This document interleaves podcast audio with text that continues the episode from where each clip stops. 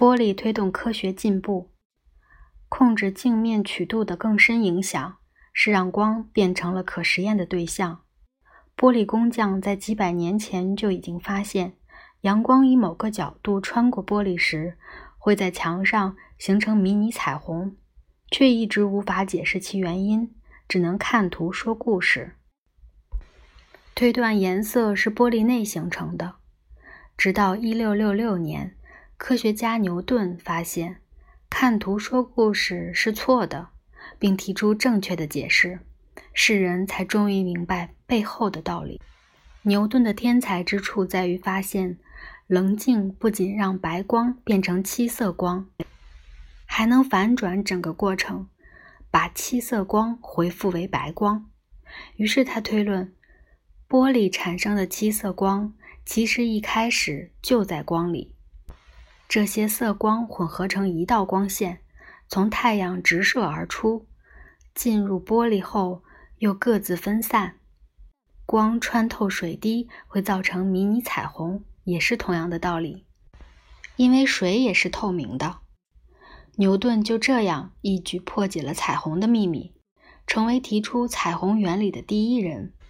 利用实验替彩虹找出合理的解释，不仅展现了科学的思考威力，也凸显了玻璃对科学实验及破解宇宙奥秘的贡献。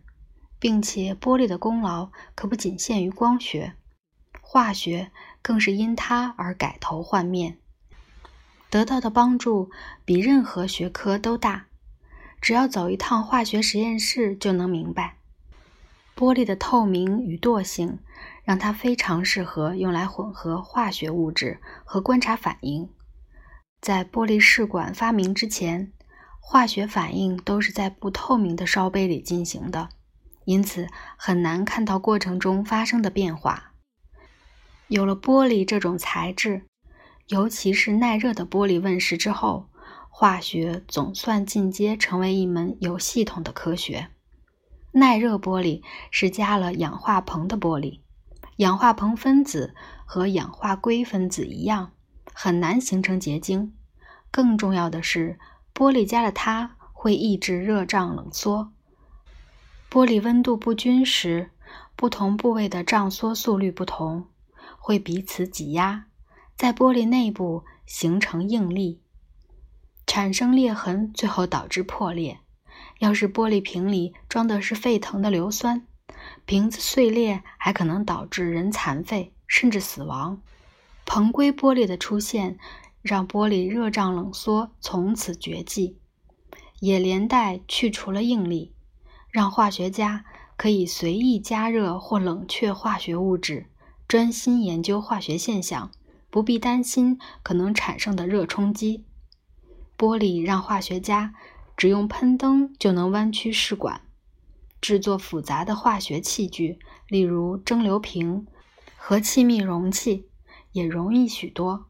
他们可以随心所欲地搜集气体、控制液体和进行化学实验。玻璃仪器是化学家最听话的仆人，好用到专业的化学实验室都至少有一台吹玻璃机。有多少诺贝尔奖是玻璃从旁边推了一把？又有多少现代发明萌生于小小的试管里？玻璃技术是否推动了十七世纪科学革命？两者是不是简单的因果关系？目前还未有定论。玻璃看来更像是必要条件，而非充分条件。但有一点毋庸置疑，就是东方忽视了玻璃整整一千年，而玻璃却在这段时间彻底改变了欧洲人一项宝贵的传统。